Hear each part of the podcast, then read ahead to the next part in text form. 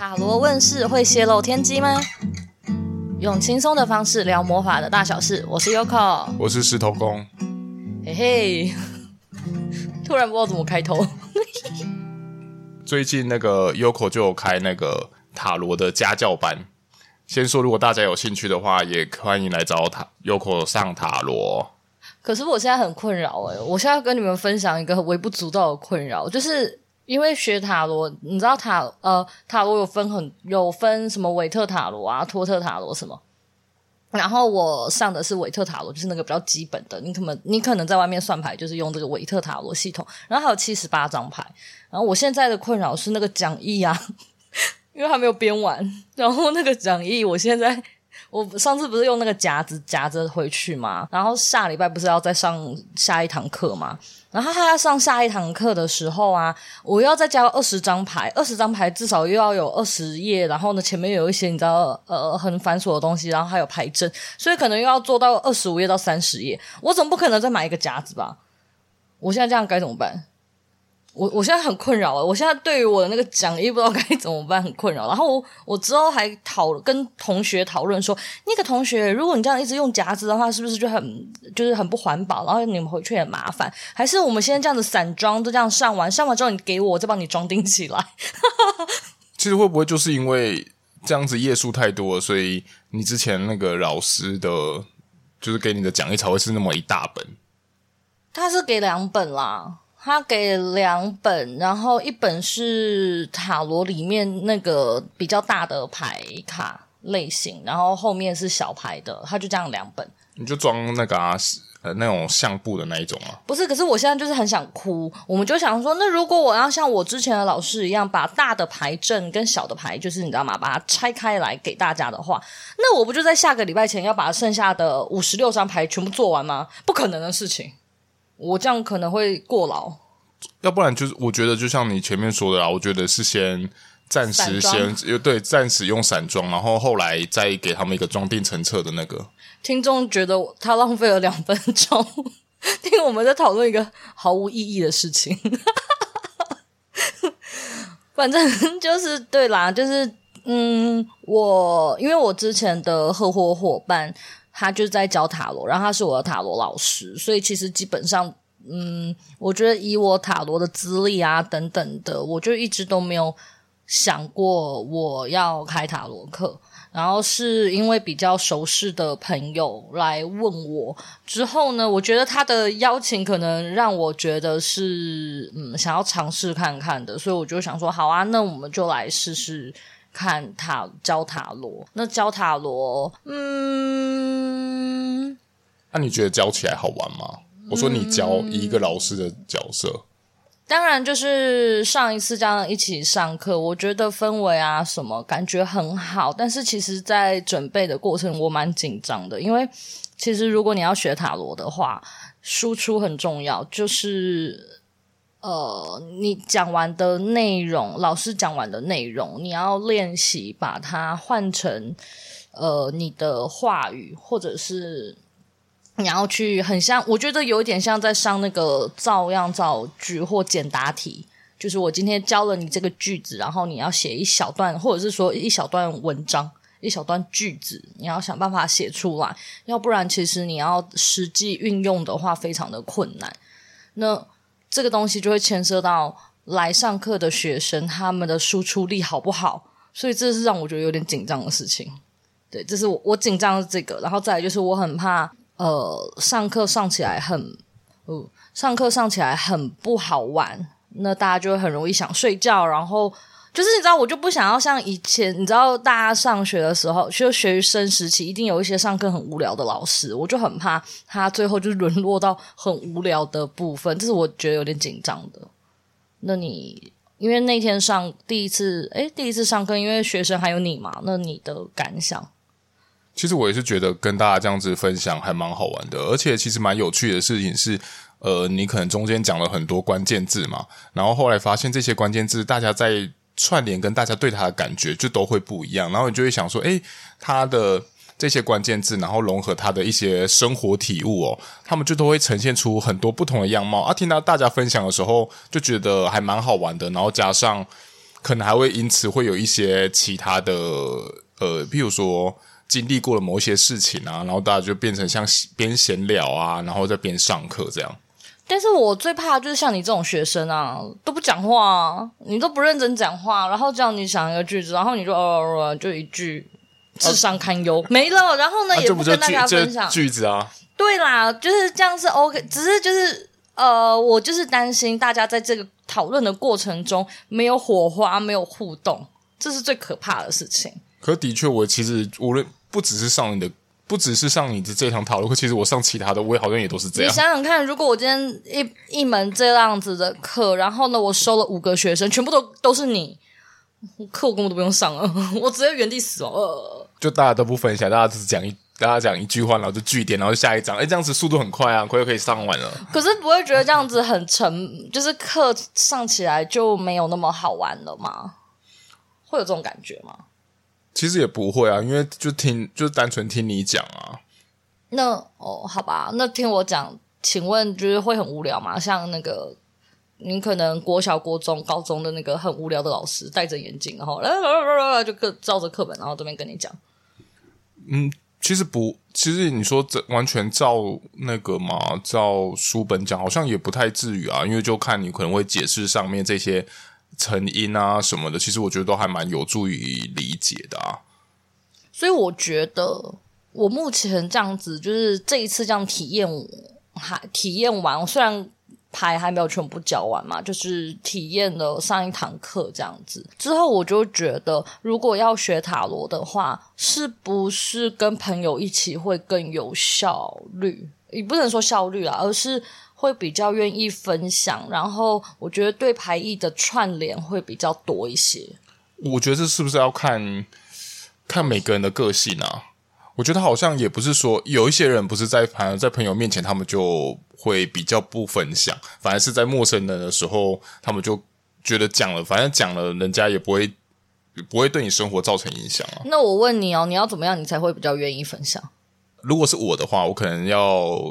开头的那个线头跟整个情境可能要再更大一点，因为我其实很多时，我那时候其实没有很多时候没有讲话，也只只是我在单纯在感受，比如说那张牌，然后那张牌给我的感受可能就是哦，就或者这句话，然后可能就差不多结束。你要叫我分享更更多，其实我有时候瞬间我就找不到一些可以跟他连结的故事，还是什么的可以分享。嗯，那要怎么样？你会比较愿意在课堂上问问题？我那天那天其实基本上都是我在问问题啊，我是我是分享比较少，但是问问题也都是我哎。还有另外一个啊，绝对不是，绝对不是赖赖老师，绝对不是愚者牌。大家想说到底在聊什么？我我自己觉得那个时候就是这样，这次这样上课之后啊，诶，我会觉得你你们如果想要呃。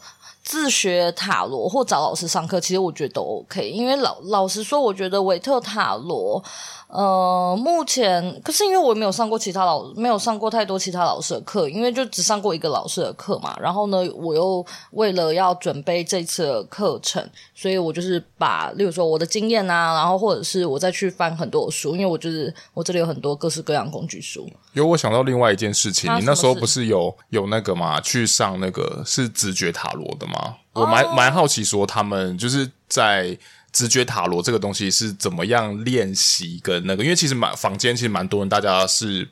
用直觉的方式去解牌的，啊，我就蛮好奇这件事情的啦。那我要先跳过这件事情。可以，我只是想，我只是现在抢到，然后我先跟你讲，然后等下让你回答。因为呃，我要先回到，就是如果你是自学，或者是你去房间上课，通常其实其实我觉得会大同小异啊，就是因为那个牌的意思基本上不可能差太多。如果差太过多，那也太可怕了吧。然后我觉得我昨天其实啊，要录这个这一集的时候，我就一直在思考，那我到底为什么要来上课？可是这就让我想到，这就很像是数学课、英文课、语言相关的课。其实你也可以自己自己学嘛，你只要会发音，你其实你就自己看着呃任何的教科书。但是你也还是可以选择，例如说去补习班、线上家教等等的。那个是因为我觉得老师他可以，嗯，我自己会觉得看书的话，没有人可以给你问。然后老师在讲的时候，我觉得可能会比较生动一些，无论他讲的好不好。呃，其实这方面我会觉得是，呃，如果是给老师上课的话，他比较有办法可以梳理你的脉络啦。就是他会跟你讲说，为什么这个东西它会是这么做，它的原理、它的缘由是什么，又或者是它可以在什么运用。但有时候其实你在书本东西，它给的资讯太多了，然后他们都可能分门别类嘛。譬如说它的功用可能在下个、下一个或下下一个啊。你前面看完之后，你再看到下一个的时候，你很多时候这些你是没有办法连贯起来。但是老师是有办法用一些比较简单的方式，又或者是好理解的方式，让你可以去记住这一些。嗯，反正我因为其实我那时候在编教材什么，我就会觉得啊，就看书就好啦。我那时候真的有一种好像其实大同小异，然后每个老师，我觉得真的是看你喜欢他们的讲话，我觉得应该就是讲话的呃不那个 tempo，然后还有他的就是跟你的频率，或者是因为。塔罗再来认，就是重要的就会是解牌的部分，他是怎么去解牌跟串牌，然后跟怎么跟你解释他为什么这样解。其实我我自己会觉得，如果论一个塔罗老师来说的话，他能够，我觉得他好好吗？要讲好吗？这个词也很奇怪。对我来说啦，比较适合的老师是他在跟你解牌的时候，就是他在教你解牌的时候，他可以跟你解释他为什么这样解。我不喜欢，我比较不喜欢他跟你说，我不知道就是这样解，就是他没有办法逻辑的推理跟分析，因为如果他没有办法讲说是哪一张牌，为什么他可以看到这些东西的话，那那就是他的东西，你根本就学，你会变成你学不到任何东西，因为牌是呃排列组合嘛。然后呢，跟针对不同的事件，然后会有不同的解释啊。啊，这个排列组组合这么多，那你今天听完了他的这个解释，你不知道是哪一张牌的话，其实你这样说是没有用的。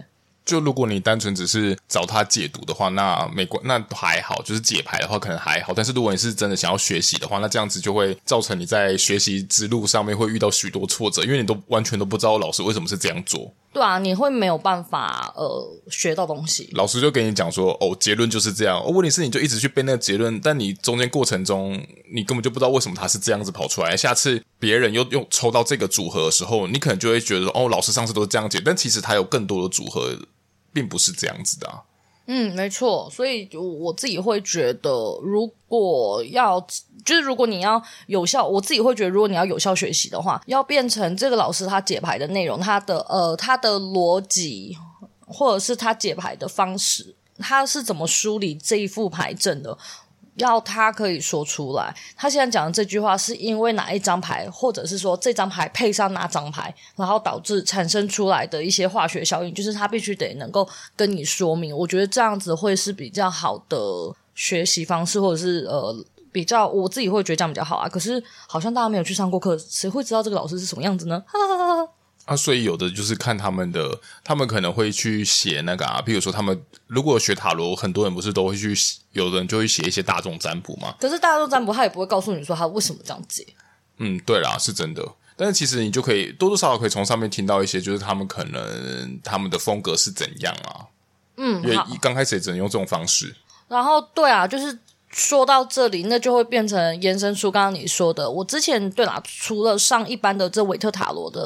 呃，课程之外，我还有上过一堂课，叫做直觉直觉式塔罗，然后是那老师是从香港过来的。那直觉式塔罗呢，那个时候我们买的牌卡呢，应该也是韦特，只是它的画风是不一样的。呃，是领航者领航者塔罗吧，没记错的话。然后呢，他那个老师他会使用那副牌呢，是它上面的图样，它的图示呢，非常的嗯。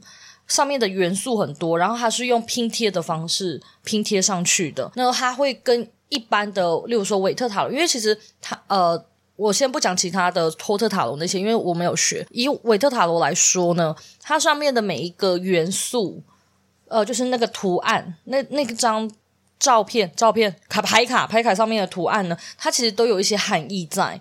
那我呃，领航者塔罗呢，它就是把那些东西都拆掉了。它就是拼贴了一些其他的东西图案在那个上面，可以让你的脑袋不会陷入一个知识的框架里面。然后呢，透过它其实就是透过这个，你看到这张图，你的感受是什么？然后说出来。直觉塔罗就是这样，没了。然后那两天就没干嘛，老师就没有教。他没有把每一张牌都拿出来教。它就是它整体呢，就会是让你看着牌，然后去感受一下，然后说一下你看到这张牌的感受，这就是直觉塔罗在做的事情。但是这个东西呢，嗯，当然，如果你的感受性是很强的人，那基本上应该算是比较好入门的。我知道蛮多塔罗师是走这个系统的，但是我自己会觉得，呃，我还是会比较我本人啦。嗯，我可能是理科脑的关系，我还是比较推荐你去记那些牌意，然后再靠直觉。因为其实真的啊，你牌意背完之后啊，下一件事情你要牌要算得好，就是就是靠你的直觉了。因为牌意这么多种，其实你多多少少你一定会呃，例如说一张牌有五张牌，有五个牌意好了，你有三张牌的话，这个组合是五。呜呃，不会算哈，呜、哦，它有很多很多的排列组合。那你为什么你会这样子排列组合？然后呢，从这个里面你一定会有其他的一些感受性的东西，那个就是直觉啊。直觉塔罗就是你没有没有那些牌意，然后你就直接把全凭你的感觉说出来。那像你的方式会不会，比如说你说有五个牌意，那会不会你忽然今天开这张牌的时候会跑出第六个可能？其实是有可能的，那它它的原因比较像是跟其他牌综合放在一起，对那个，但是会到这样子的程度的时候，我觉得那个比较像是你已经稍微上手了，你才会有其他的感受。那就像是像你看，像最近你们大家在练牌的时候，呃，像赖赖老师他之前就那时候他在帮我解牌的时候，他就有说他他对这张牌的感受。有一个其他的感受，例如说，嗯，例如说一张塔好了，塔这件事情就是灾难嘛，天灾嘛，那可大可小。那他可能也许看到这张牌的时候，他可能会觉得，诶，这是一件大事，或者是这是一件可能是一件小事情。然后呢，可能呃，你是可以跨过去的，没有那么严重的。这个就是直觉了，嗯，就是在解牌上面，我觉得会还是会吃到一些直觉，但是我还是推荐有一些牌意的原因是。因为直觉塔罗等于说你全凭感受嘛。如果你今天的天线不发达的时候，你的直觉塔罗的失就是失准的几率非常高。那如果你有一个内容可以依据，然后去做延伸的话，我觉得比较简单。这个很像是今天做呃，老师给了你一张作文，然后空白的，连题目都没有，然后叫你写，跟他写了一个题目，他给了你一个小小的框架，然后剩下的东西给你延伸。应该会是后面的那个，你会比较有头绪嘛？那如果前面的话，你是毫无头绪的。那如果当你今天的状态不好的话，你会真的什么东西都抓不到。我我忽然想要跳回去，突然想到说你，我因为我刚刚就一直在思考说，你问我说啊，那怎么样才会在课堂上多分享这件事情？我刚刚在思考这件事情，就边听你讲，然后边想这件事情，然后我就想到说，我可能要分享更多东西，可能就是要前面有人先。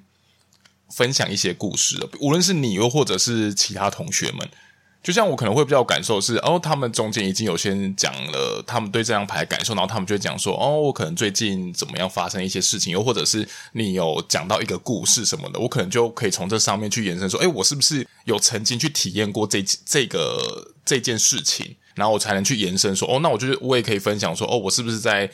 呃，就学时期还是什么时候，我有发生这些事情，然后我也可以拿出来跟大家分享。但是如果你只是一单纯、单单纯纯靠那些牌的话，我可能刚开始我就很难去做一个延伸。我觉得也有可能是因为我对牌这个东西还没有到太熟悉啦，所以还没有办法联想到太多。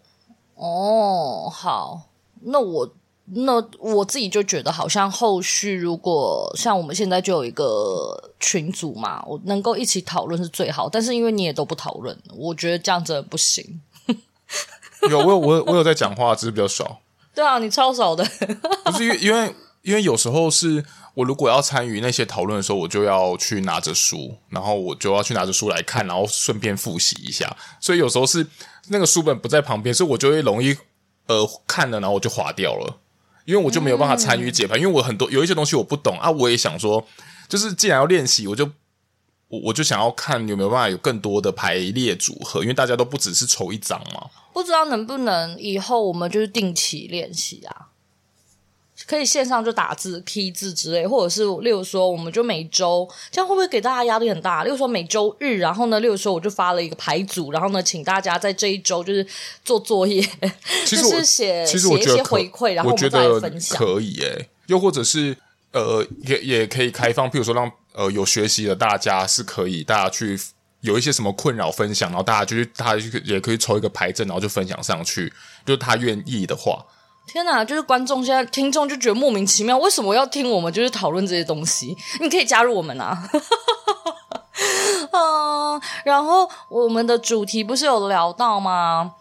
就是塔罗，因为有一些人想要学塔罗，可是会很担心，就是例如说塔罗牌里面有没有牌灵啊？反正我们那个曾经好久好久好久好久好久以前有录过这一集，反正就没有的这东西嘛。然后再来就是。有些人会想说，如果我塔罗，然后这样去讲了一些未来的事情或者是什么东西的，会不会导致就是泄露天机？然后他们就会说，泄露天机的人身体就会出问题，好像就会有人这样讲嘛。我自己，啊，我自己是觉得不会啦。可是这世界有点大，我不能完全的跟你们斩钉截铁的说不会。可是我自己会有一个概念，就是我会。我现在会用这句话，虽然听起来有点乐色话，但是我觉得这句话还蛮有用的。就是我相信每一个嗯来到你面前的人，然后你解的内容都会是刚刚好的，就是非常刚好的。然后所以你也不用担心，例如说你今天练了牌之后，然后你解得很烂，然后你不敢去解牌，因为其实塔罗牌最重要的真的就是要一直的去练习输出。可是初期真的很难，因为你不。你会被排异，我觉得多多少少会被排异给限制住。可是这个真的是，当你练久了，你就会比较能够跳脱出那个框架。其实真的是，其实真的是这样诶、虽然说我现在塔罗也还在学，但是我忽然就想到说，我们因为我的我的现在目前在更多专业都是在人类图嘛。最近如果在解读的时候，其实我就。有机会去看一下我之前，譬如说我去年啊，或者是前年解的东西啊，然后那时候打开的时候，我就想说，诶，为什么那时候会是解解成这样？也会觉得说那时候解的东西或许还不够全面，因为那时候可能这这吸收的东西更少嘛。但是其实无论是我在哪个阶段啊，大家给我的回馈可能都是还不错的，就是就很符合说，就是可能现在来到你面前的，其实就是正好就是最适合你现在现今的状态，大概是这样。对啊，我我觉得不用讨论说到底自己解的好或不好，就是不用觉得自己解的好不好，因为我觉得只要你说到，然后对方觉得诶有符合到，或者是他觉得你的这一句话好像有点醒他一些东西，或者是给了他一点鼓励，我觉得这样就是好的。你讲一句话也没有关系，对，只要有一点点，其实我觉得这就是这一个占卜，我觉得就已经是值得的。对啊，就算我跟你说啊。没救哦，没救三个字，你就告诉自己说太棒了，我就是没有救，我就可以继续废了。对，就你就没有对啊，有我觉得有有有可能因为这样子，你就让自己就解脱了啊。对，所以我觉得有的时候，呃，因为每一个人的解牌风格不一样啊，所以真的不用去追求说一定要跟那个人一样或这个人一样，因为大家就啊就跟你看病一样啦，所以真的不需要。我觉得只要能够练习说出来，我觉得都是好事。我忽然想到一件非常无聊的事情，跟这集跟这个主题没什么关的。好的，你说。你有思你有思考过说，为什么泄露天机有可能会身体不好吗？嗯，没有。到底为什么？遭天谴的概念。我刚刚我刚刚有想到一个可能性，这是我一个小推断。但是，当然，当然，这个没有办法做任何佐证啊。只是说，我刚刚就想到说，今天假设我跟你泄露天机，等于说我帮你断命的断了后面的可能性嘛。就比如说，哦，你在三年后，你可能就会，你可能就会死亡。但你有可能会因为因为这句话，所以我就心里就一直就会觉得一直不安啊。就会觉得说，哦，我三年后我就要死了，然后你就一直怀抱着这个信念。那等于说，今天我我是讲出这句话的人，所以我我也我等于是我也去影响到了你之后的道路。所以我因为这样子，所以我就要去背你的因果。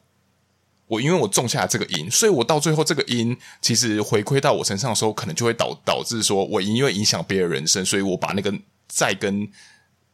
把那些债放到自己身上，所以导致自己的身体就不好了。这不合理呀、啊！我刚刚认真一开始听，哎呀，颇合理的。之后我现在觉得不合理，因为你看哦，我们来讲一件事情，哇，好莫名其妙。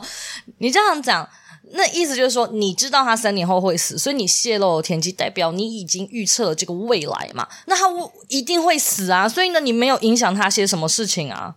因为他就是会死啊！所以他之后他可能知道他有信念种子嘛，然后他之后身体越来越差，然后他就死了，那不就是预言成真吗？那你为什么要背？你不就只是成功的预言了这件事情吗？那你为什么身体要不好呢？但其实到现在泄露天机这件事情，大部分大家都是一种推测与推断啊。那他为什么要说？那他就只能说他是推测跟推断啊？那他就不是预言啊？那他哪有泄露天机？那他就也只是讲讲的啊？那才不是什么天机呢？但很多人都喜欢用这种断命的方式去跟人家这样说啊。嗯，对啊。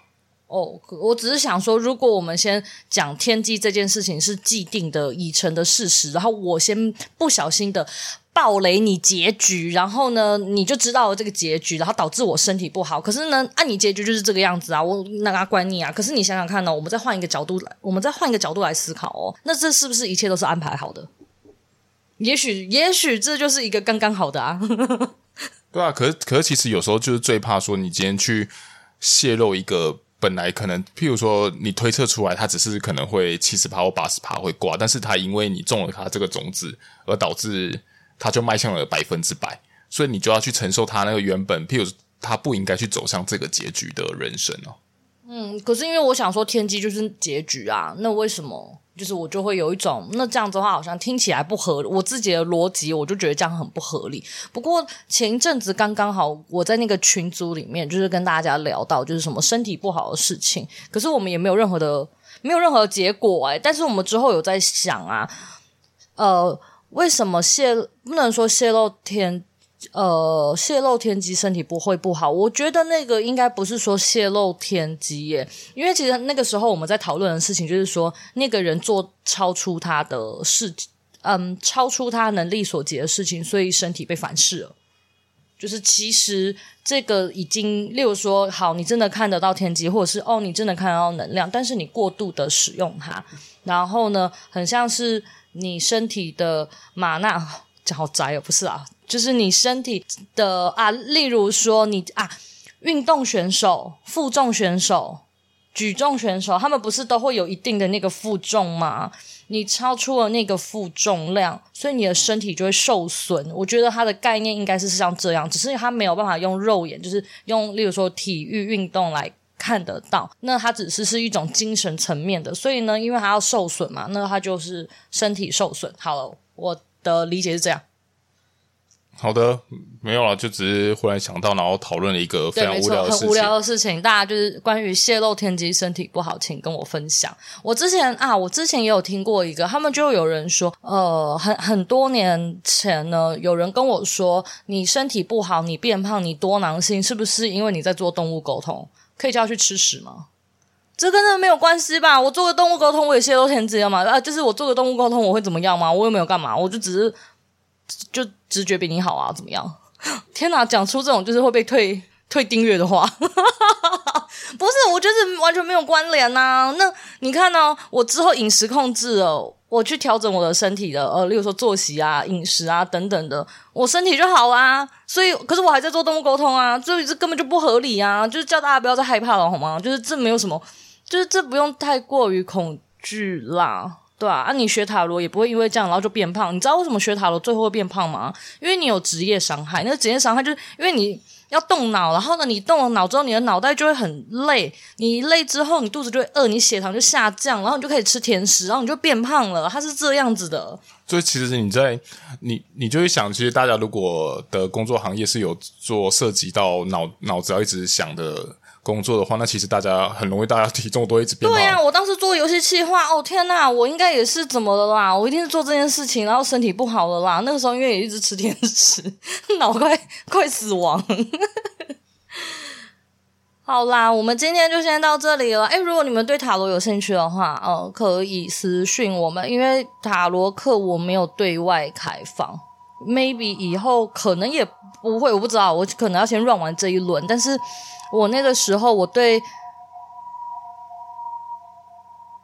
那时候我对塔罗的，就是塔罗课程的想象，我比较想要那种私人版、家教版，就是那种一对一或一对二的那一种。就是我觉得这样好像，当然人多有人多的好处，就是大家可以分享到更多的呃对这句话的呃对这张牌的一些感受。但有时候我都觉得人太多，我反而不太敢分享。对啊，我就是想说，诶，如果人少一点，呃，也许前面我们大家聊个天，稍微放松一下，然后一起去。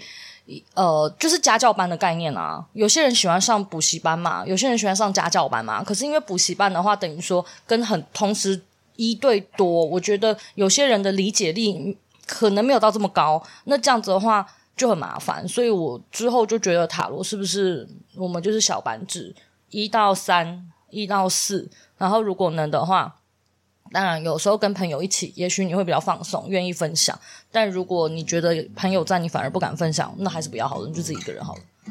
好，那我们今天就聊到这里啦，拜拜，拜拜。